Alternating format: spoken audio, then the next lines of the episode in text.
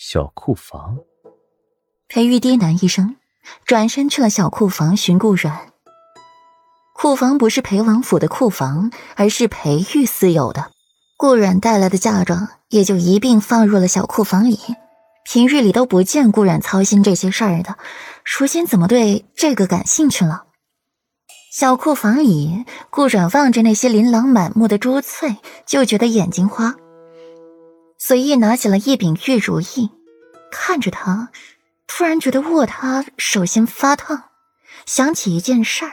耳根泛红，世子妃，您这是要找什么？是要找那根玉饰吗？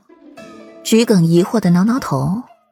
今日世子妃也不知是吃错了什么药，居然想起来过问自己嫁妆的事儿了。直到看到顾然拿起了一柄材质顶尖的玉如意，脸颊泛红，想起那日收拾床榻看到的玉饰，两边脸颊红润的可以滴出血来。原来是世子爷满足不了世子妃，世子妃才会来小库房的。听到“御室”二字，顾然脸色绯红，扭头嗔了桔梗一眼：“再胡说，我就让你去和莫启学功夫。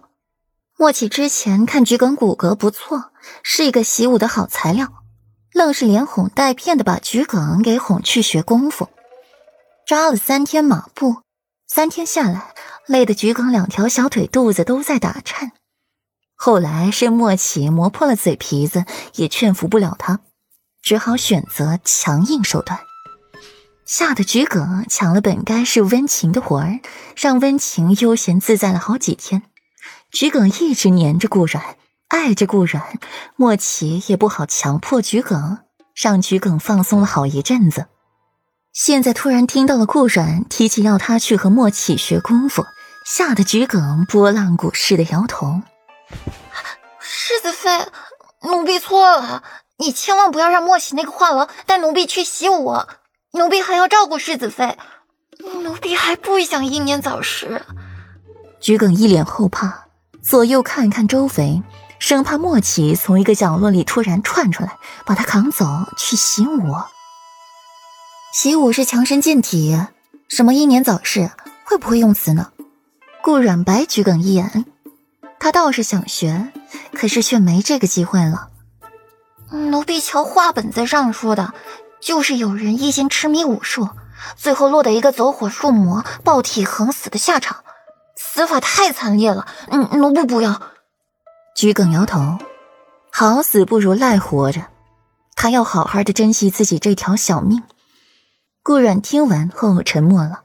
放下了手里的玉如意，仔细的在自己的嫁妆中找东西，良久才启唇道：“你有没有想过，有些人根本不愿意习武，可为了活下去，却不得不学。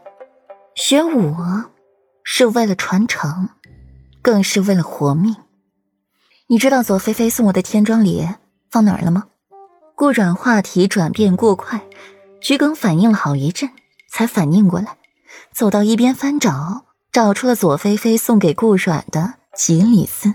屋里，顾软专心致志地绣着小手绢，绣了一朵国色生香的白玉牡丹花，在手绢上盛开，活灵活现，宛如一朵真花。是用锦鲤丝绣的。顾阮专心的很，一时没察觉，直到手绢上的一团阴影覆盖，这挡住了视线，顾阮才抬起头。看到是裴玉，别挡光。顾阮蹙了眉，长这么大了，居然一点眼力见都没有。裴玉抿了抿唇，坐到一边，拿过快要绣好的手绢，细细打量。软软，你不是不会这些针线活的吗？裴玉语调极其幽怨，让这小丫头给自己做一件锦衣，她都不干。还振振有词地说：“她的纤纤玉指是拿去指点江山用的，这捏绣花针的活儿岂是她堂堂世子妃能做的？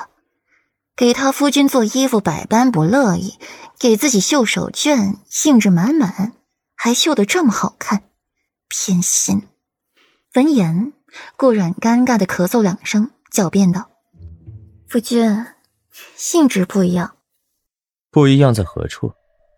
裴玉放下手绢，栖身靠近顾阮，揽着他的腰肢靠近自己，肌肤紧贴，感受到腰间那炽热的触感，顾阮面颊绯红，晕染开了一抹魅意，凤眸迷离了一瞬，在